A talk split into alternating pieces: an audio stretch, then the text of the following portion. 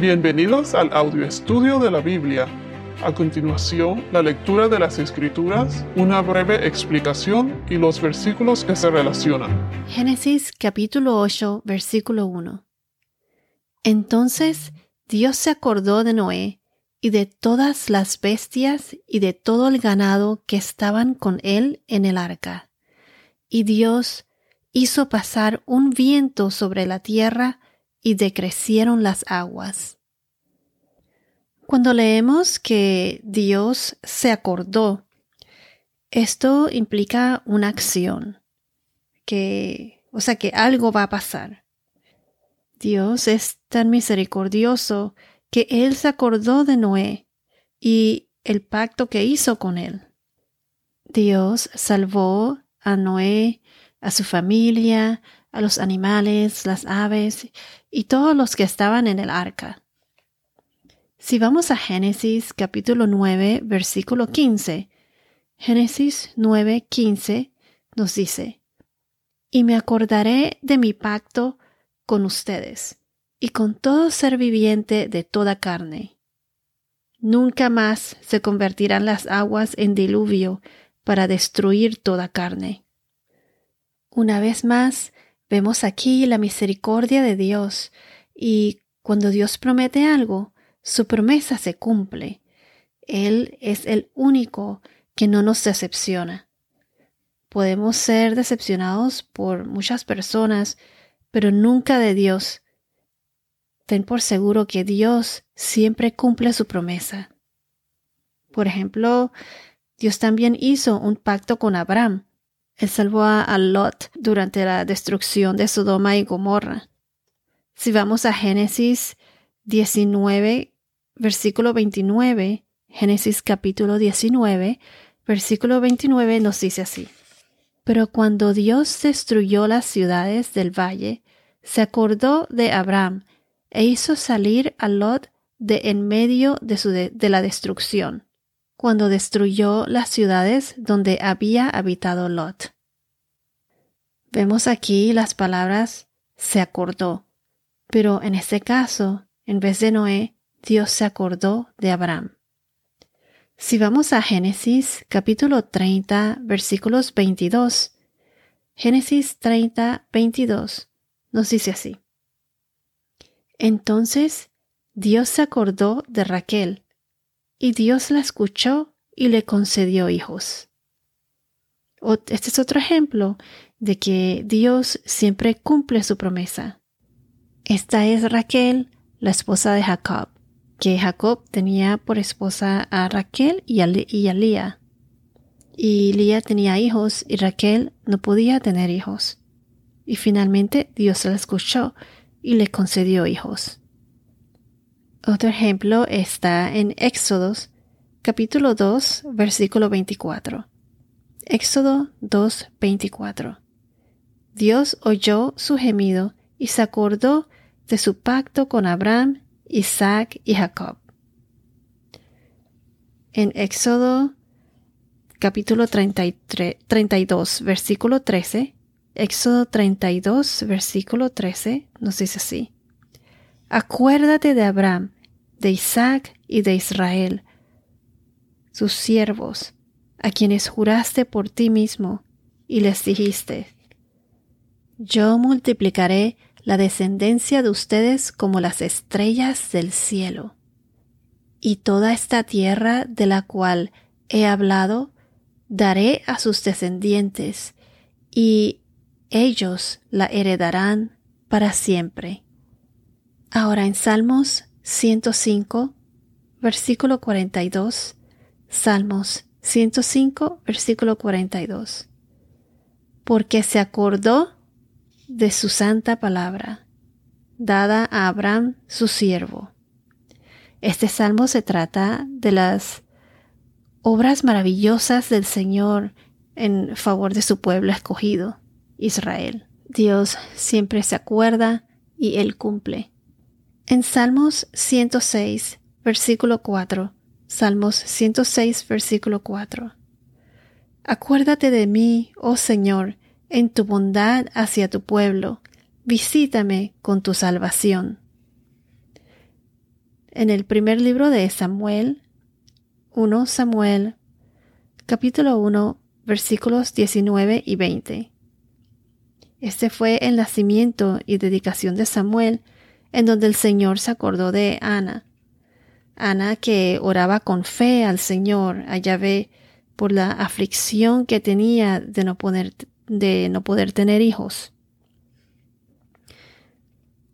El primer libro de Samuel, capítulo 1, versículos 19 y 20. Se levantaron de mañana y después de haberse postrado ante Yahvé, regresaron, volviendo a su casa en Ramá. El Caná se unió a su mujer Ana, y Yahvé se acordó de ella. Concebió Ana, y llegado el tiempo dio a luz un niño a quien llamó Samuel, porque dijo, se lo he pedido a Yahvé. Aquí vemos que Dios nuestro Señor, Yahvé, se acordó de Ana y le dio un hijo. Entonces, regresando al primer verso de Génesis 8, y Dios hizo pasar un viento sobre la tierra y decrecieron las aguas. Viento en hebreo se pronuncia ruach, traducido como aliento, viento, espíritu. En inglés es breath, wind and spirit. Este pasaje es como un eco de Génesis capítulo 1 versículo 2, cuando el Espíritu de Dios se movía sobre la superficie de las aguas durante la creación en el, en el principio. Y dice así, La tierra estaba sin orden y vacía, y las tinieblas cubrían la superficie del abismo, y el Espíritu de Dios se movía sobre la superficie de las aguas. Ahora en Génesis capítulo 6, versículo 3, Génesis 6, 3 nos dice, Entonces el Señor, Yahvé, dijo, Mi espíritu no luchará para siempre con el hombre, porque ciertamente él es carne. Serán, pues, sus días ciento veinte años. Vemos aquí que el espíritu era como un viento o sea, el Espíritu de Dios que se mueve sobre la superficie de las aguas. Así como en Génesis 8, Dios hizo pasar un viento sobre la tierra y decrecieron las aguas. Esta palabra ruach, que significa viento, espíritu, aliento de vida, también se utilizó en Éxodo, capítulo 14, versículo 21. Éxodo 14, 21.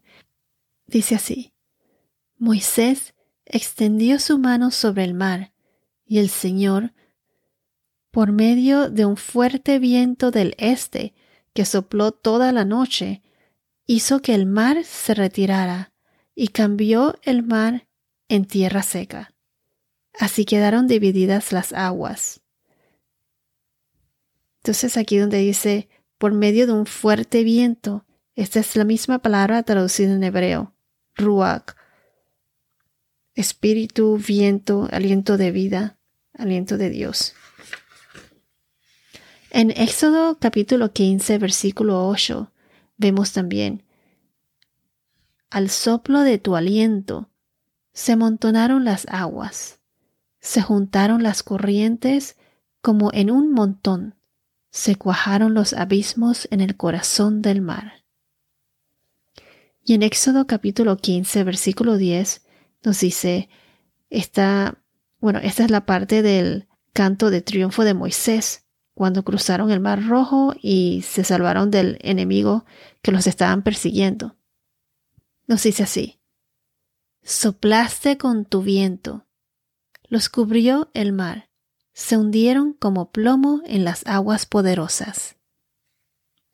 La misma palabra, aliento, como el aliento de vida espíritu, viento. Y Dios hizo pasar un viento sobre la tierra y decrecieron las aguas. Dios es omnipotente y poderoso. Pienso que su poder va más allá de nuestra imaginación. Si vamos a Job capítulo 12, versículo 15, Job 12:15 nos dice, Él retiene las aguas y todo se seca, y las envía e inundan la tierra. Entonces, Dios es poderoso. Él retiene las aguas, pero también las envía, como hizo con el diluvio en la época de Noé. Y después Él bajó las aguas para que Noé y todos en el arca pudiesen comenzar una nueva vida. Hay un versículo que dice, Yo soy el que dice a la profundidad del mar, sécate, y yo secaré tus ríos. Eso es en Isaías 44, 27.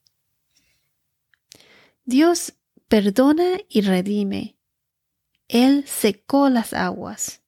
Él salvó a Noé del diluvio y a su familia. Así como Dios perdona y redime, Él mandó a su único Hijo, a Jesús, que murió por nosotros para salvarnos de nuestros pecados.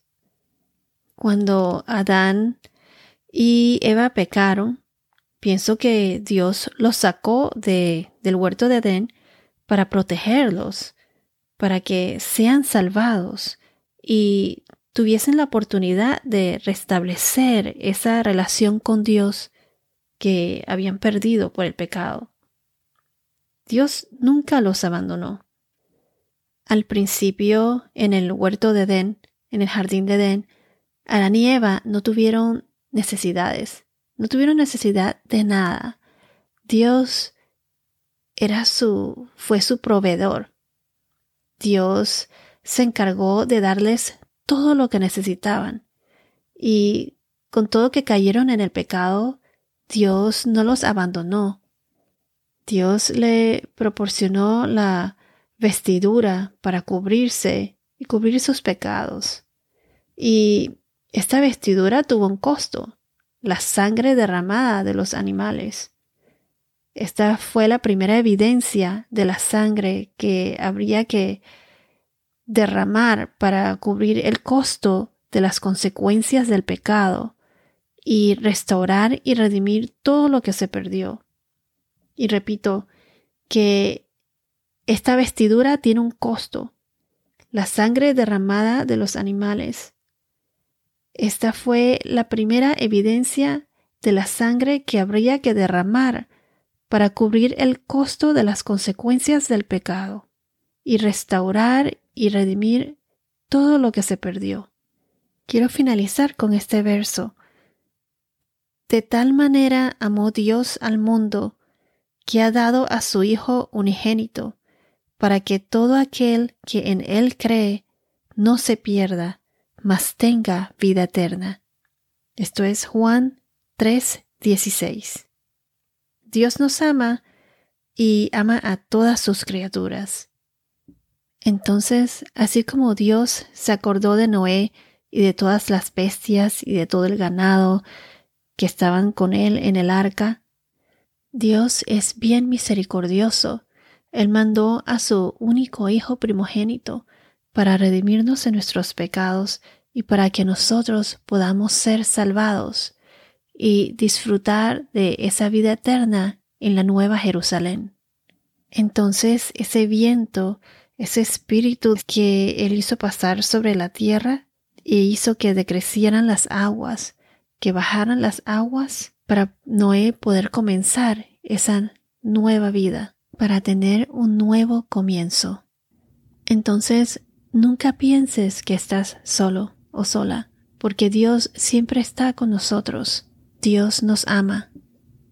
Es cierto que las personas pasan por momentos difíciles, y Dios permite que eso pase, pero lo que el enemigo pretende para mal, al final Dios siempre tiene un plan y un propósito y Él lo cambia para bien. Todas esas malas experiencias y sufrimientos hacen que te acerque más a Dios. Es cuando más cerca debemos estar de Dios y eso lo hace a uno más fuerte. Y no solo eso, sino que tu fe también crece.